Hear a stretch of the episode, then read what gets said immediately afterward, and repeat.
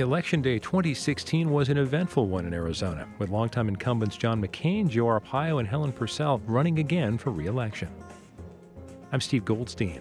On today's Here and Now, we'll recap state results and talk about outcomes and surprises with analyst and former state legislative leader Chris Herstam and Northern Arizona University political scientist Fred Solop.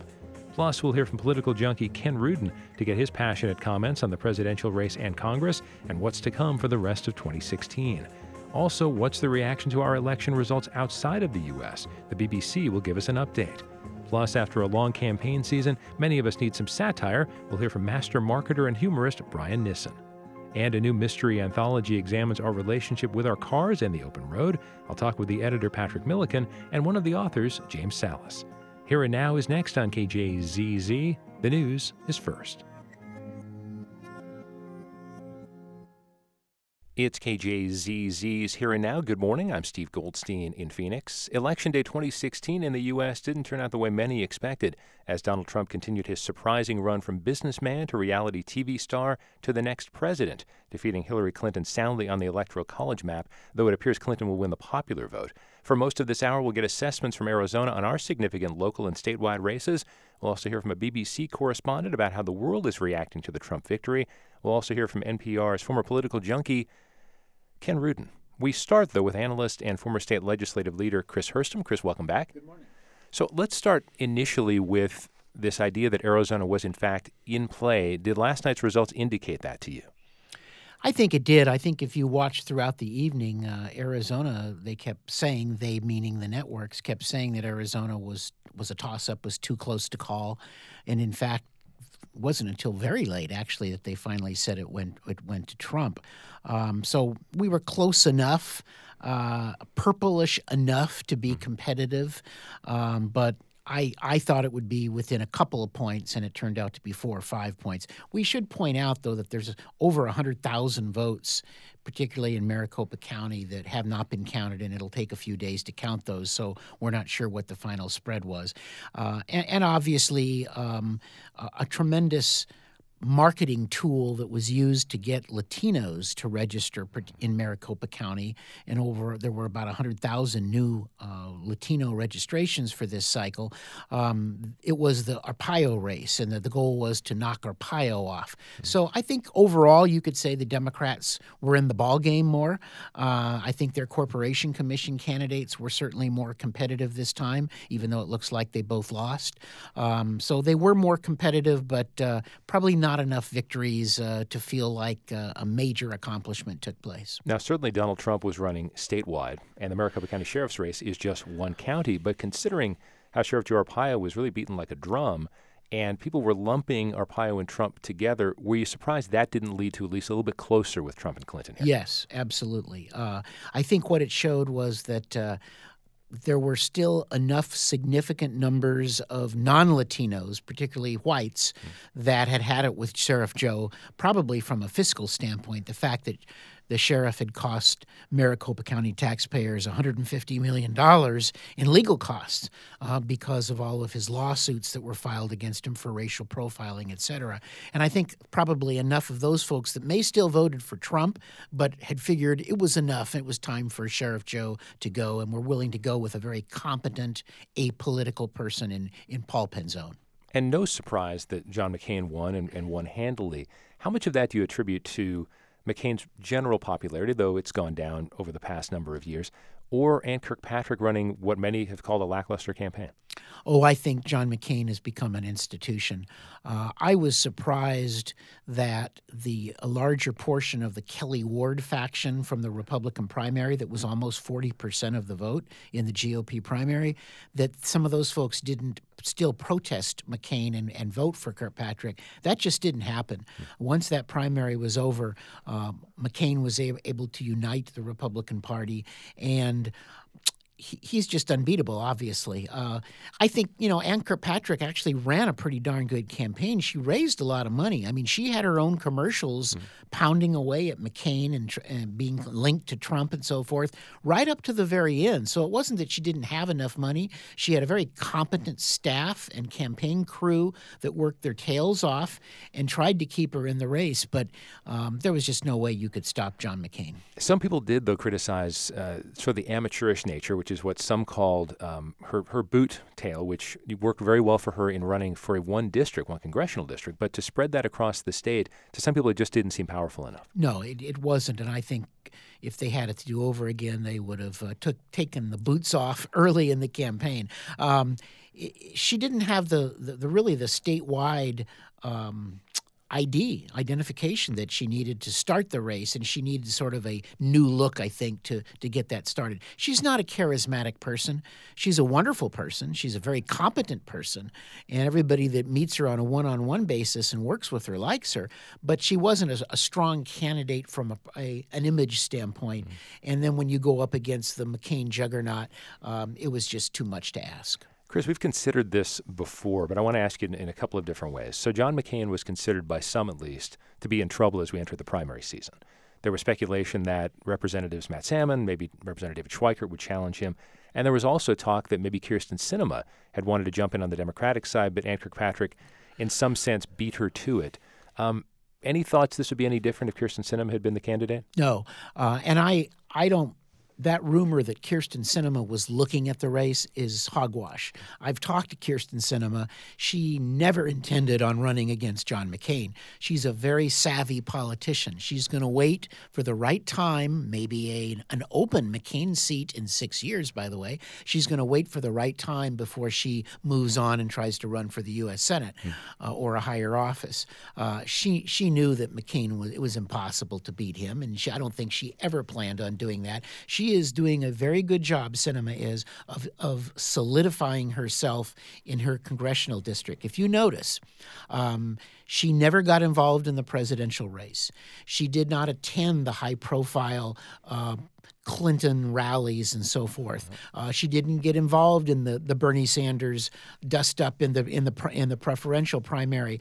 Uh, she stayed totally away from that, uh, really brandishing her her brand, getting it ready uh, for for down the road, and just doing her job as an effective congressman. So Sinema is poised for the future, but I think that future is probably six years away before she runs for the U.S. Senate. And Chris, one other thing I want to get to now, and we'll discuss some more of this later on in the hour there's been talk about the support that Donald Trump received from a few Arizonans in particular. One was former Governor Jan Brewer, the other is Treasurer Jeff DeWitt, who actually worked on the Trump campaign many, many hours over the last several months.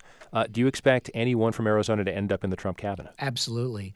Um, I don't know if you'd say cabinet, could be the White House, could, you know, we, we don't know for sure uh, what positions. I'm sure they don't have a clue either. Um, but Jeff DeWitt is is poised. He's got a financial background. You know, the treasurer of Arizona. He will get a plum position if he wants it. If they want to move to Washington D.C. and he's got a young family, so we'll see. Um, Jan Brewer, um, you know, her, her career is resurrected in a sense. She, you know, maybe an ambassadorship. Um, who knows? But she will get she will get something uh, that she wants uh, on the international level, probably in from the White House, um, because she was an early uh, surrogate and and uh, a constant uh, supporter um, uh, of of the um, of Trump. I do think it's interesting. You know, whenever the Trump circus came to town for those eight rallies and the clown car would pull up ready to perform again, uh, getting out of the clown car was always DeWitt and was always Brewer. Uh, but there was also a couple of sheriffs every time, mm. uh, Babeu and, and Arpaio. And that Trump magic did not rub off on the two sheriffs. They both, both went down. That's political analyst Chris Herstam. We'll hear more from Chris later on this hour. It's KJZZ's Here and Now. I'm Steve Goldstein in Phoenix. Now we're joined by Arizona State Democratic Party Chair Alexis Tameron. Alexis, good morning. Good morning. So, can you give me a grade? How do you think the state party did just in Arizona last night? I think we get a B. You know, uh, if we could have pulled off statewide what we had hoped, uh, it would have been just the uh, the gravy. But tell you the truth, we are going to gain seats in the House. We're going to gain seats seats in the state senate. We knocked off uh, uh, Joe Arpaio and probably Helen Purcell. We even won the water board, Steve. We won the water board. we went deep last night on the ballot, and uh, I- I'm pretty proud of what Arizona Democrats did. Uh, we were always building to win what we thought we were going to win. We won what we thought we were going to win, and uh, I'm pretty proud of I'm pretty proud of Arizona Democrats. This has been a uh, a hardworking stretch for you. We have talked about uh, all the effort you had to put in, how tough fundraising is. Uh, as far as all that goes, what about turnout? Let's talk about that. Considering you, you, you definitely won some races you'd hoped to win, maybe you won some you weren't expecting to win. But when it comes down to it, did you get the amount of people out to the polls that you were hoping for? Well, uh, you're right. You were the first person I spoke to in the media when I became party chair, and it's been a, it's been a slog. But uh, I think we will. I think when it all is said and done, that we're going to have a turnout we're going to be very proud of.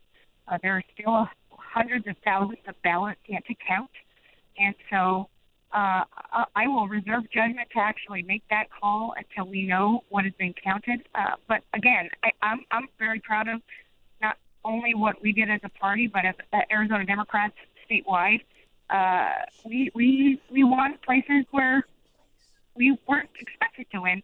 Uh, it's unfortunate where we're ended up where we ended up. I think we're all a little bit shell shocked um, given yesterday's results, but. Uh, in respect to Arizona, we always buck the trend, and yesterday was no different.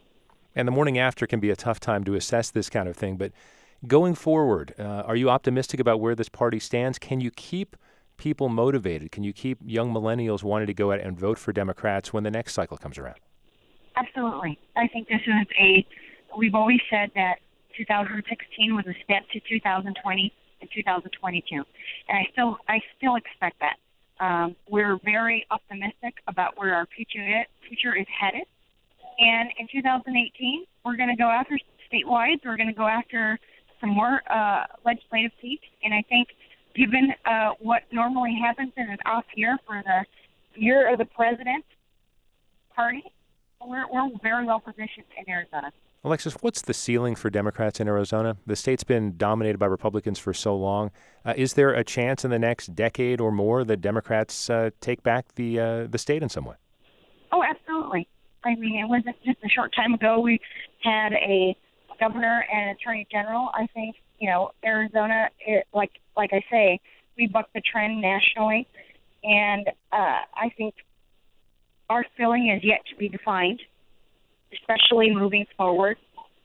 I think that we are going to win additional legislative seats, and two years from now, I think we're going to pick up a statewide or two.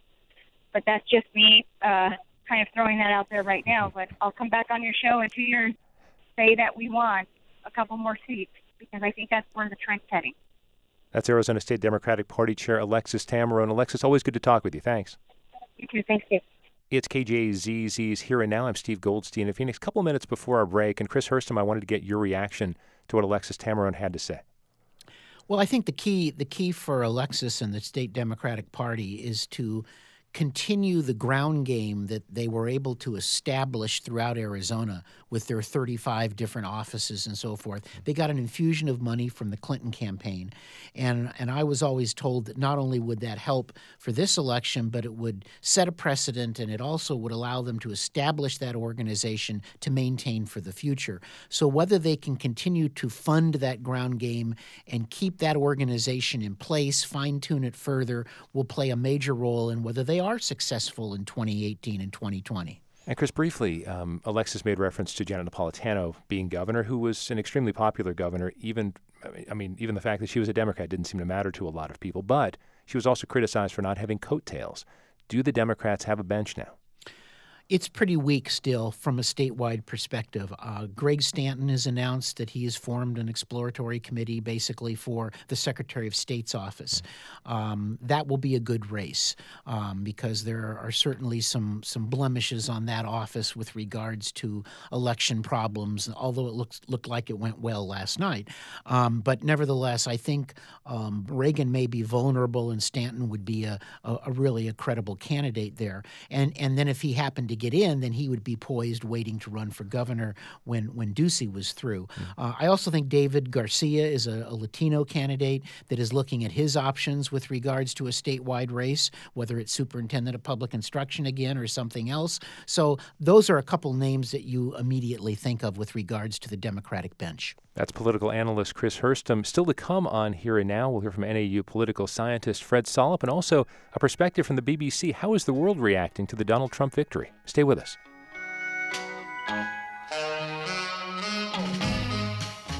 You're listening to KJZZ's Here and Now. Good morning. I'm Steve Goldstein in Phoenix. And here to talk more about some of the Arizona results and the potential impact of those is NAU political scientist Fred Solop. Fred, good morning. Good morning. So let's start off with uh, the congressional district we have not talked about yet this morning, which covers part of northern Arizona. That's CD1. And Tom O'Halleran, former Republican and former Independent turned Democrat, did very well against Pinal County Sheriff Paul Babeu. To what, to what, to what do you attribute that? Uh, I think there's a couple uh, answers to that question. Um, one is that Tom O'Halleran was a very unusual candidate. He's a former Republican. He's run in this area as an independent, and now he was running on the Democratic Party ticket. So his credentials spanned across a wide arena of constituencies. Uh, quite quite well known, more in northern Arizona than in southern uh, parts of the CD1 district, and and at the same time, Paul Babeu just um, he was focusing on the immigration issue, but just did not run a good campaign. There was um, uh, there was a lot of anger in that campaign. There were a lot of people who were opposed to his uh, his candidacy, even though he won the nomination. Um, there there were questions coming up, even from members of his own family, as to his competency to be a congressional representative. He was hammered by negative ads, and what's interesting about that particular district is that there were a number of candidates who had run the previous time, a couple of years ago as well, who were considered maybe more conventional candidates. But Babeu even for those who, who don't like him, I think they have to admit he's a fairly charismatic candidate. Uh, do you think Republicans were regretting that vote as soon as the primary was done? Well, it's it's hard to say they're regretting the vote. Um, I, I think that he was a very troublesome candidate, and he was uh, he was not the best representative of the Republican Party. Um, certainly not for CD1. CD1 is a generally a moderate district. It was defined by the Independent Redistricting, Redistricting Commission as a, a competitive district, and Paul Babeu just did, does not fit the profile of the uh, average voter. So whether there's uh, buyer remorse, perhaps, but uh, but he did win the process fair and square, and uh, now Republicans are in a weaker position in the congressional district. So, give me your reaction to the comfortable victory by Senator John McCain. Well, that that was well known. Um, we we knew that was going to happen. Ann Kirkpatrick uh, I was never quite sure why she gave up her CD1 seat to uh, to run for the U.S. Senate seat. She did not have the name recognition that John McCain had. She did not have uh, a, a focused issue base to uh, to work with, and um, and and she ran a good race in the sense that she raised a lot of money. Uh, she she did her best. The National Democrats paid attention to her and, and put some money into the district, but uh, but it just wasn't there. This is John McCain uh, is a hero in this uh, in this state, not not to everybody, but to the but to the voters who come out in the general election, and it was always an uphill struggle for Ann Kirkpatrick. Fred, you've been a pollster for a long time, and a lot of people are sort of befuddled by what polls indicated would happen, not just in the Donald Trump Hillary Clinton race, but in other races as well. Is this a, are we going to see a sea change in some to some degree in polling? Are you seeing advances you think will make the system work better? Well, that, that's an interesting question because uh, in just a few hours I go into a teach my research methods class, and I, I have to come up with some understanding about why there was such a catastrophic failure of uh, of the polls. Why, why did all the national forecasts say that Hillary was going to? Not only was Hillary Clinton going to win, but uh, some some of the forecasts, the Huffington Post, for instance, are saying 98 plus percent chance she's going to win. Why is there such a catastrophic failure? I don't think we know at this point and um, the the pollsters are going to do a lot of soul searching. There's going to be, I'm sure, an inquiry from the professional associations as to what happened. But we do know at the same time that local polling seemed to work. That uh, the local polling was telling us John McCain was was going to do quite well in this election, and um, we had some local polling that I did in our in our uh, in our city of Flagstaff, and that that seemed to be accurate as well. So it's not a it's not a failure across the board, but there's something unique that was going on at the national level that uh, we we just have to capture and understand and and and change going into the future. We the as technology changes, as there are low response rates on on phone calls. Uh, we've we've got to think about this and come up with something different. We have to understand the dynamics into the future and and readjust. And do you think there could be a generational shift contained in that as well? When we consider that young people uh, use media in a much different way, and perhaps some are speculating, maybe just trying to make themselves feel better, that maybe certain Donald Trump voters didn't want to tell pollsters they were going to vote for him. Yeah, I, I think there's a number of possible explanations, and, and you just mentioned two of them. Uh, young people use cell phones more; they're more difficult to reach. They have busy lives. They've always had busy lives, but cell phones are also a um, uh, uh, a much higher usage in rural areas. For instance, Coconino County, the the, the best guess is that uh, two thirds of people in Coconino County are cell phone only. And um, and so we have to figure out how to deal deal with cell phones into the future. Whether that's the issue, whether it's millennials just being too busy to vote, whether it's um, uh, people not wanting to say that they were voting for Trump when they did, or whether people just stayed home um, and decided not to come out and vote. Uh, we're going to have to figure out what the dynamic was in this election and make adjustments into the future. There is a lot to sift through. NAU political scientist Fred Solop. Fred, thanks as always for the insights. Thank you very much. Take care.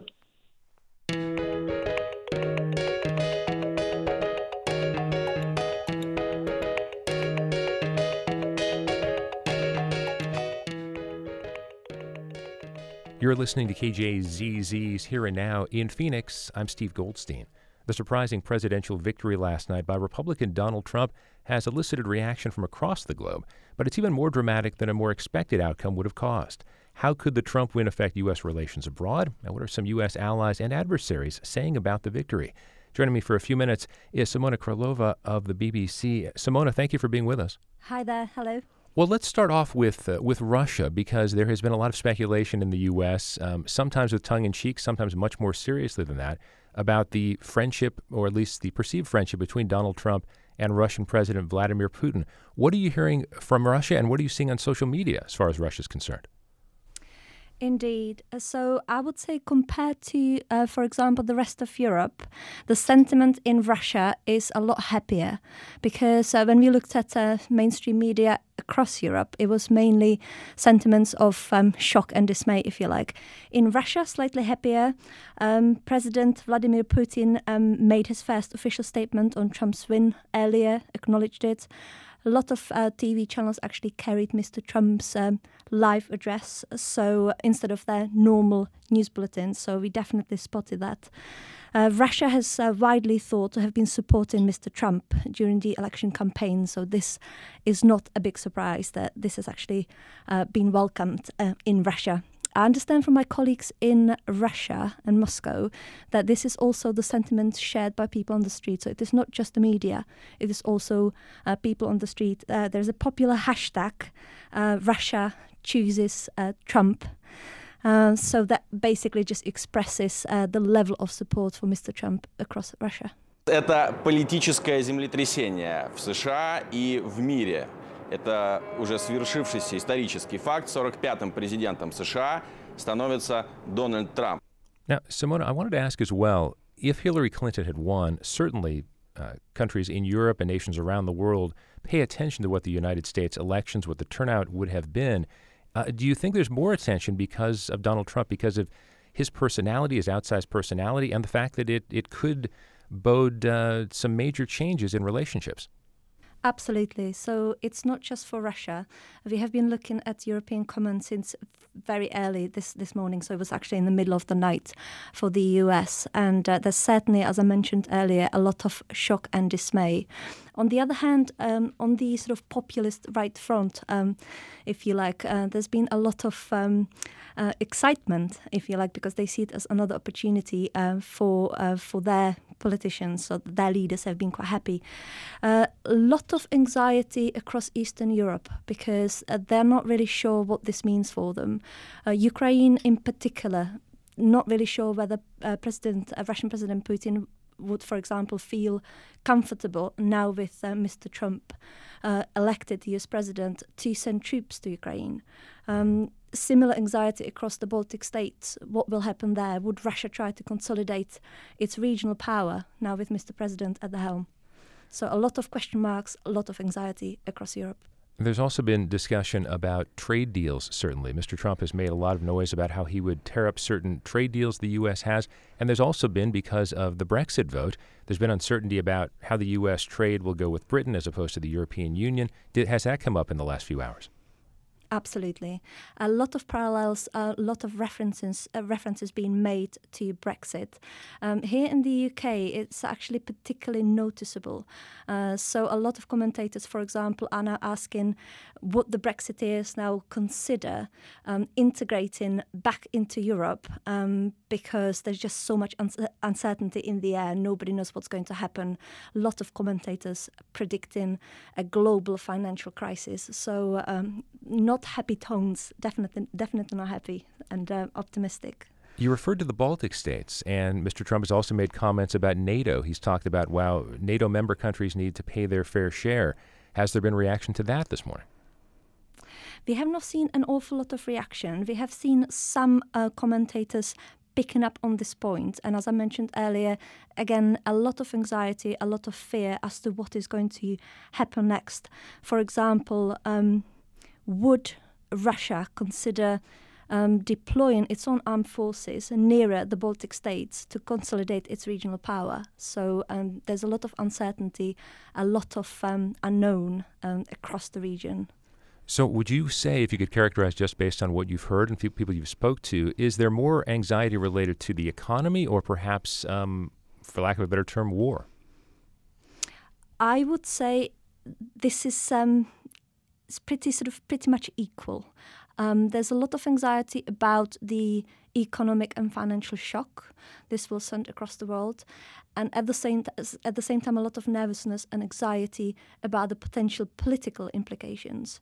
Um, it's really interesting, actually, moving away from Europe, but um, we've had a look at. Uh, commentators um, or what commentators have been saying across the Middle East, and uh, surprisingly, they are saying that actually, regardless of the outcome of the U.S. presidential election, this does me this does make um, a lot of difference to the Middle East, especially countries that have been involved and affected by conflict and war. So, for example, Syria, in fact, um, actually said. Uh, Mrs. Clinton would have been a lot worse for us. But quite frankly, this doesn't make any difference to us at all. And Simona, finally, the U.S. is considered these days to be the only remaining so called superpower. Based on the reaction to Donald Trump winning, does it still feel like the U.S. has that kind of impact globally? I think it's too soon to tell, but there's certainly um, a number of commentators um, basically describing the outcome of the election as yet another blow, yet another shock to um, sort of Western um, principles and democracies uh, following Brexit. So, again, a lot of parallels being drawn between what happened in the UK in June and what is happening in the US now. Simona Krylova is a journalist for the BBC. She's been updating us on European reaction and other countries' reaction to the victory of Donald Trump as the next U.S. president. Simona, thank you so much. You're welcome. Thank you.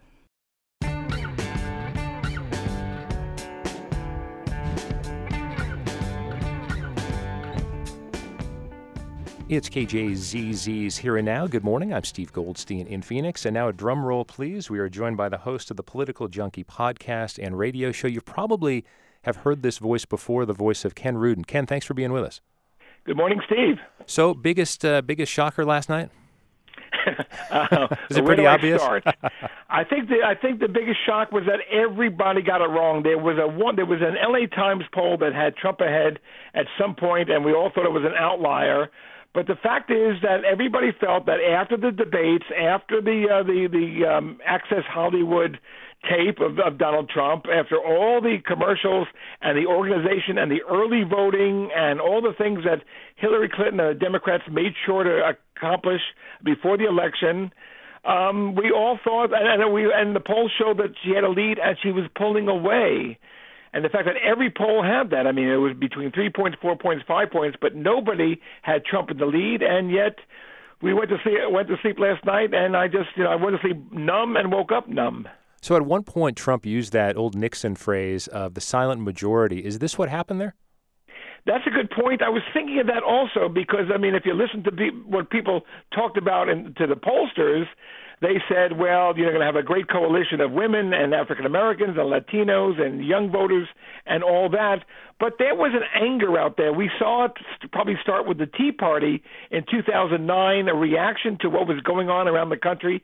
Everything from perhaps uh, the, the health care bill to same sex marriage, all these social changes in the country that many people weren't ready for.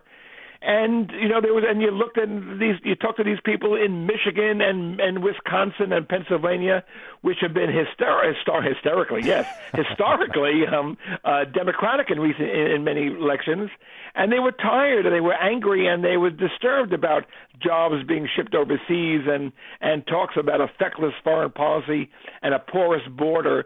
So there was anger out there. I guess nobody, including all the pundits, analysts, and pollsters, picked up on it. And how much of that anger was directed at Hillary Clinton specifically? I also think it's kind of strange. I know they're totally different people, but when Bill Clinton left office, yes, of course, there was the, the impeachment situation, but many people, his approval ratings were very high. A lot of people thought he had had a, a good presidency, at least as far as policy and results. How come none of that ended up giving a shine to Hillary Clinton? Well, that's a great question too. Uh, Hillary Clinton clearly is not the politician that her husband is, and who and who Barack Obama is. She was always seen as cautious and and and, and defensive, and obviously, if you looked at all the polls, even the ones that had her ahead, it showed that she had high unfavorables. Matter of fact, if it weren't for Donald Trump, she'd have the most the highest unfavorables of any candidate in history.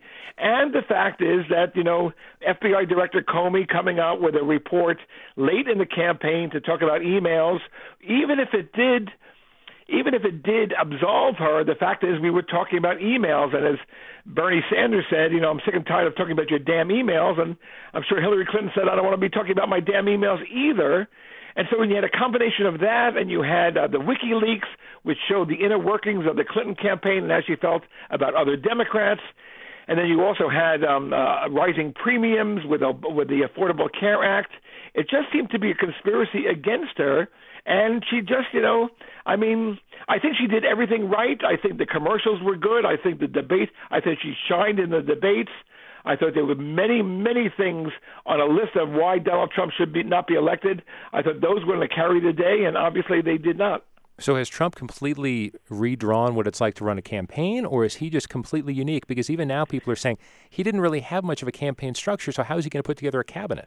Well, that's that's a great question. Remember, he's the guy who said, "I know more than the generals in fighting ISIS." He's the guy who basically attacked his re- fellow Republicans, like Paul Ryan, like John McCain, like others, uh, like Jeff Flake, uh, who he wanted to see defeated this year. Unfortunately for him, uh, Jeff Flake wasn't running this year. but I mean, all the things that he, he attacked his own party, now suddenly he's going to have to put a, a, a program together. And given the fact that so many Republicans were opposed to him because of forget about the personality part, although that played a big role, but uh, issues about like trade and taxes and foreign policy. I mean, warming up to Putin, getting rid of uh, uh, uh NATO or dismissing NATO. These are not the things that Republicans believed. This was not part of Republican orthodoxy. And right now, he's going to have to start like you know the the famous um, Emily Litella character in Saturday Night Live when she said uh, "never never mind." Well, I wonder if there'll be a lot of never minds as he's trying to work uh, create a, a government that works after this uh, transition period. This is KJZ. By the way, here. yeah, sorry. Go ahead. I was going to say that was the best Emily Litella I've ever done in my life. I just wanted to. I, I, think I think the fact your voice is tired is making it sound even better.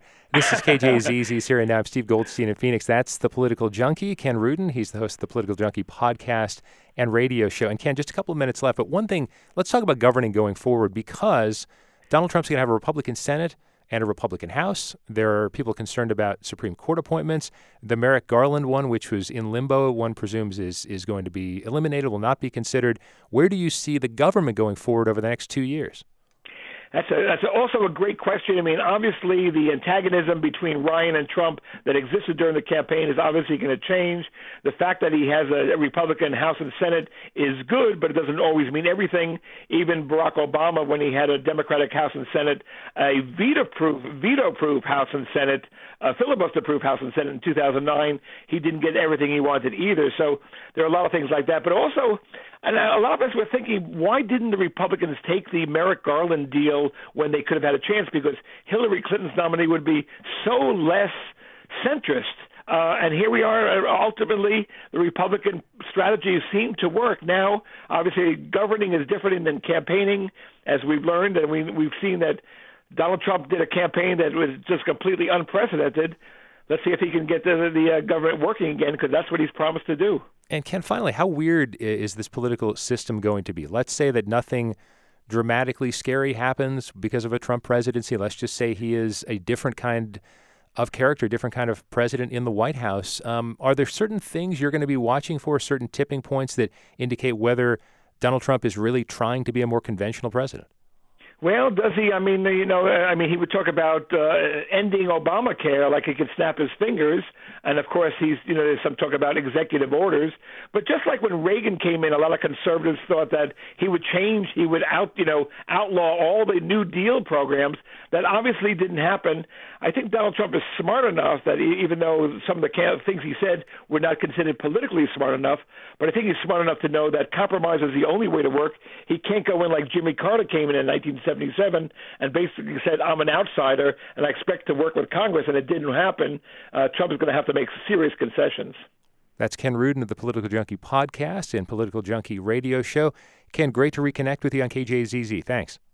Steve, thank you so much. And still to come on here and now, back to our political analyst, Chris Herstam. And we could all use some political satire today. We'll hear from Brian Nissen. Stay with us on Here and Now.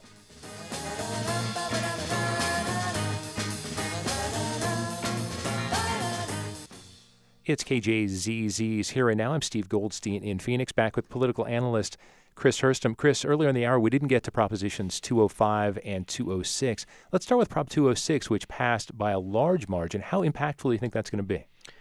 Oh, I think it would. It's going to be very impactful. Um, actually, it's going to affect government um, because there's a lot of people that are contracted through private contractors that provide government services below the minimum wage, this new minimum wage, and so that's going to increase the costs. In fact, my understanding is is that um, there are certain Republican entities through the Chamber of Commerce, et cetera, that may go to court and actually challenge the validity of Prop 206 because they say it had, uh, it was really a budget making process because it will increase the need cause a need for an increase in the budgets of AHCCCS, of DES, of Department of Child Safety, uh, because of all the contracting that they do. And now those contractors will have to um, have you know the state reimburse them for having to raise the minimum wage that they pay, and that there may be a, a, a hook there that a proposition uh, without a dedicated funding source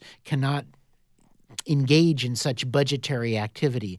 And of course, remember, we're going to have an expanded Supreme Court soon uh, and maybe a little more of a conservative tilt to that court mm-hmm. that would be ruling on such a lawsuit. In fact, I would not be surprised if that lawsuit was not filed until after uh, the governor appointed two new Supreme Court justices. Very interesting. Does that indicate to you, is that any part of the reason why we didn't see more of a campaign against 206 during the campaign season? Perhaps. I think it, it, it, it was it was so far behind, the no side was so far behind in the polls, it was more difficult for them to raise money. Uh, but I think they've had this up their sleeve for some time. And Proposition 205, which would have legalized recreational marijuana, we saw polls that indicated this was going to be down to the wire. Yes, we I thought. Yeah. I, in fact, I thought it would win at the last moment, mm-hmm. uh, and that it would be very close. But you know that it, it would appear that the turnout is down, and maybe that turnout was in, in, in when the turnout's down, and it's usually the younger people under 50 that don't turn out. The older folks. Thank you for saying that. Yes, the yes, the older folks, um, like me, uh, always show up. And when you look at the marijuana issue or or the same-sex marriage issue, whatever those social issues, it's night and day between those under 50 and over 50. It's inevitable. It's eventually going to pass. It passed in California. Mm. The legalization of marijuana passed in Nevada. It exists in Colorado. We're now getting geographically uh, surrounded by uh, legal weed, and and uh, it's inevitable. It will eventually happen when uh, the younger folks start to, uh, in numbers, outnumber the older folks. It's just a matter of time. So, how much of a disconnect was there between this initiative and the medical marijuana initiative, which was a very close vote? Certainly. Oh, that that one, if you remember, took several days. That was like a tenth of a point. But it did ultimately pass. So, uh, so did, do you think voters delineated between these two and thought, okay, I can see medical marijuana perhaps, but I'm not ready for recreational? Uh, perhaps. I think they thought people most in need that that that with regards to their physical ailments at least had it now. I think that was a, it was a two to one spending against. Uh, that's what caught the pro marijuana side. Uh, Ducey, Montgomery, they rallied. The Arizona Chamber, which always pretty much follows the governor these days, they raised a ton of money, and their ads which were proven to be p- partially inaccurate, saying the evil things that were going on in Colorado that had already uh, made it legal. And they said, don't make the mistake that we did. And they had these ex of Colorado officials saying that. That was very persuasive and probably confused a lot of people. And when people get confused, they often vote no on a proposition. You're listening to KJZZ's Here and Now. I'm Steve Goldstein in Phoenix. In a few minutes, well, there's some political satire, but I'm still joined by Chris Herstam as we look at the serious. You, you mean side. you and I haven't been providing satire? I think people are hoping during this interview. I think some listeners are hoping this has been satire, but no, it has not been. Um, one person who took a brunt of criticism, uh, Chris, is Helen Purcell, longtime Maricopa County recorder. Perhaps she was taking criticism for things that were controlled by Maricopa County Supervisor's budget. She was also perhaps being criticized by some things that were the fault of the Secretary of State's office. But ultimately, she may pay the price. How do you look at that race? Well, uh, Adrian Fontes is is has got a decent lead, but there's still over 100,000 Maricopa County votes that Ms. Purcell is going to be having to have counted. Now, with for her own race, she has staffers do that and not her, herself. Um, and and she was behind, if you remember, in the primary to Flannery. And then when they counted those late votes, the the gap closed although I think Fontes has got a better shot of pulling this this off. And by the way, I don't believe to the I can't find anybody that can give me the name of a Latino that's ever been elected to a Maricopa County countywide office. Mm. Adrian Fontes might be the first.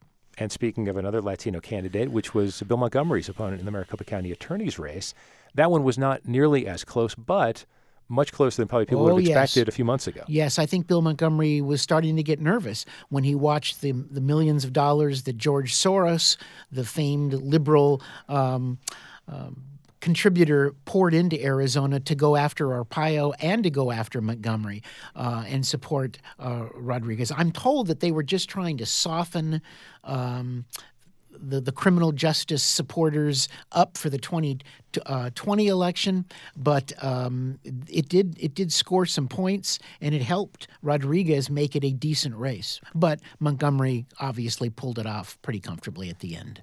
Chris, for quite a while, the Maricopa County Board of Supervisors was basically represented by the same five people for, for more than a decade. We've obviously seen dramatic changes there the sheriff's office almost seems like it, it, stands alone in many ways. But how dramatic a shift will we see if Helen Purcell follows Joe Arpaio in defeat, as long as the two of them have been in office? Well, I, you know, Maricopa County is still heavily Republican. It, it's pretty tough. But I think once you start getting people used to a Democrat like Paul Penzone as the sheriff. I think he'll be fortunately apolitical, which we haven't seen in a long time in that office. Um, and if a Fontes gets in, people are going to start getting used to it. And there were about 100,000 new uh, Latino registrations in Maricopa County for this race. The key is the Democratic Party putting up quality people for those county offices and getting the, that vote out, getting the Latinos that registered for the first time to come back and continuously vote. That's easier said than done. It's like we discussed earlier. Will the Democrats be able to maintain that get out the vote effort that was more successful this time? Well, Chris, as we wrap up in the last couple of minutes here, one thing that strikes me, even from talking to Alexis Tameron of the state party earlier, is in 2014, a lot of people thought the Democrats had a very good slate of candidates, whether it's David Garcia, Felecia Rotellini, people like that, and they were soundly defeated. So is it more about voter registration? Is it more about money? Is it more about the candidate? Is it just this whole mishmash, this this jambalaya? Well, it is a jambalaya, but I think it's turnout. Uh, unfortunately, in the off presidential election years, when all of our statewide offices are elected, the turnout goes down dramatically, and and um, Republican when the lower the turnout, the better Republicans do because their they their proportion of people voting actually goes up. They tend to be more loyal uh, because they tend to have an older population, frankly, that never misses voting. Uh, it's going to take time uh, as we, the, the, aging white folks, die off, but for the immediate uh, short term, it's still a major challenge for Democrats. And Chris, in our final few seconds, I want to make sure we hit this because Governor Ducey obviously has had a very strong relationship with the legislature, maybe bumpy at the start, but has been very strong. It looks like Democrats are not going to get the seats in the Senate that they need to at least tie, but how significant would that be if there's a 15 15 tie in the Senate? Oh, it would be tremendously uh, significant. It would be a whole new game. But that isn't going to happen. Right now, looking at the votes, it's 17 13 um, where we are right now. Um, at the worst, it'll be 16 14, but it's 17 13. Um, and um, the Republicans still will have a major uh, lock on the legislature, and Governor Ducey uh, and the Republican caucuses will be running the show at the state capitol political analyst Chris Herstam. Chris, thanks for your time this hour and the entire campaign season. We appreciate my, it. My pleasure.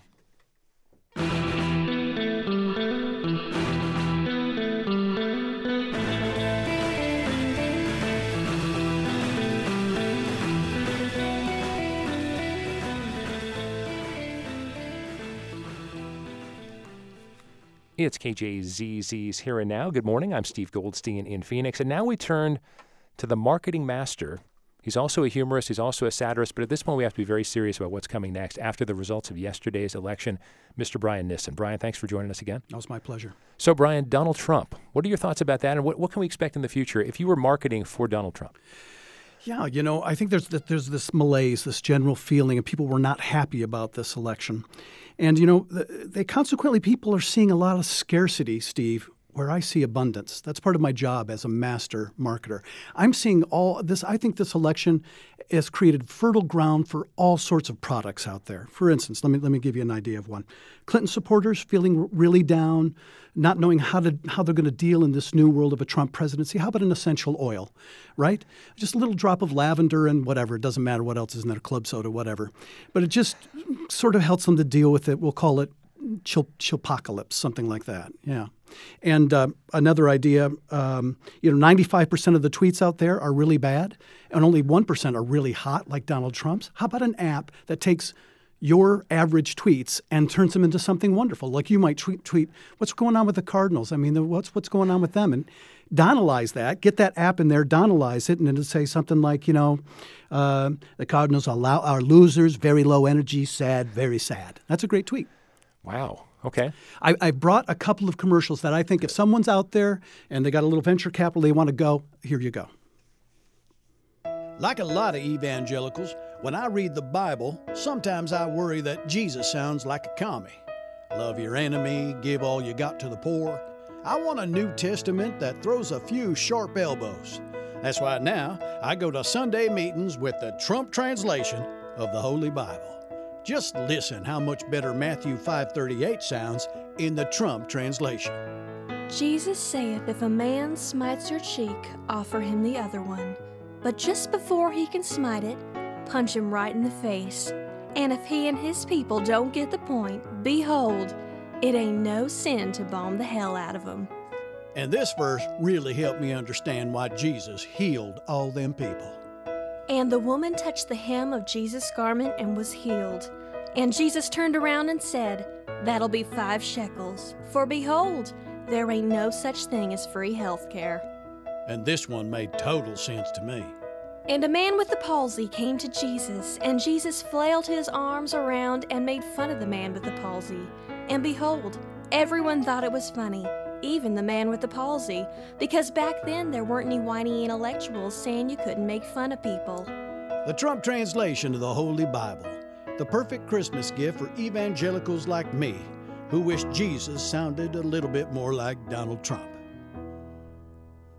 And that's from marketing master Brian Nissen. A little satire there from Brian on the morning after election day. But how much do you think that would actually work, Brian? I, I, I think it's going to work fantastically. I mean, and you can get in on that, Steve. The ground floor is available on that. We're a nonprofit, Brian, so I'm not allowed to really talk about that. But your but, loss. but something else that, that you also wanted to talk about had to do with prisons. Yeah, I'm really curious what, what your take is on that. Uh, you tell me your take on it. Let's play this ad. I think this is a moneymaker. I had a problem. Whenever someone would explain the rules about something, I just assumed those rules didn't apply to me. My doctor told me I had Hillaryheimer's. I asked if there was a cure. He said there was. It's called prison. If you think you suffer from Hillaryheimer's, see your doctor right away and ask about prison. Today I get out. I've got my life back. Now, don't forget to check in with your parole officer. yeah, I'm gonna do that. Oops. Prison may not be right for you. Side effects include unemployment, ill fitting clothing, and three to five years of bad food. Prison, because the rules do apply to you. Prison is a product of the private prison industry. And it may be painful for some of you to laugh after the results of last night's election, but Brian Nissen, master marketer, is with us. Now, Brian, when you look at this campaign season and what we saw the the criticism of both Donald Trump and Hillary Clinton, the fact that many many people didn't really want to vote for either one. You're much more than a humorist, but what did that make you feel like as someone who also does campaign ads? W- would these have been people that would have been easy to make ads of or hard because it's just almost so painful? Yeah, yeah. Uh, uh, I shared everyone's feelings on that. I mean, uh, it felt like no one was voting for someone who they were really enthusiastic about. And how do you make a, an ad for someone who you're not really enthusiastic about? Ad makers, ultimately at the end, for the most part, are supporters. Uh, they're they're enthusiastic about what they make ads for, and and I, th- I think probably it was a little bit tough. Clinton had some great ads, by the way. I thought the best ads of for for myself. I thought the best ads of the season, and I think you saw the true passion reflected for her in those ads. So how do we make people come together through humor or satire after this nastiness? Hmm. Boy, I don't know. It's you know, it's going to take some largeness of heart for people to not. You know, I thought the concession speeches today and um, what President Obama said the tone of those things almost made me think twice about what I was going to play today because I thought they struck just the right tone. But you know, satire will find its place as it always does. And do you think Donald Trump is a good target for that, or do you think it'll take a while for people to sort of take a breath and, re- and think about whether he's actually going to be a good president or not? I, I, don't think people are. I mean, I think people are going to jump right in. He's got a big target on him, as always. There's just too much material there. That's our satirist, Brian Nissen. He's best known for Citrus Valley Playhouse. Also, he's got a character named Dwayne. If you type in Make America Great Again parody song on Google, you'll enjoy that. The great thing is, is you can try to make up make your decision whether that's a parody song or not. There seems to be some confusion about it, which is mystifying to me, but you can make your decision. And Brian, thanks so much for being with us today. Thank you.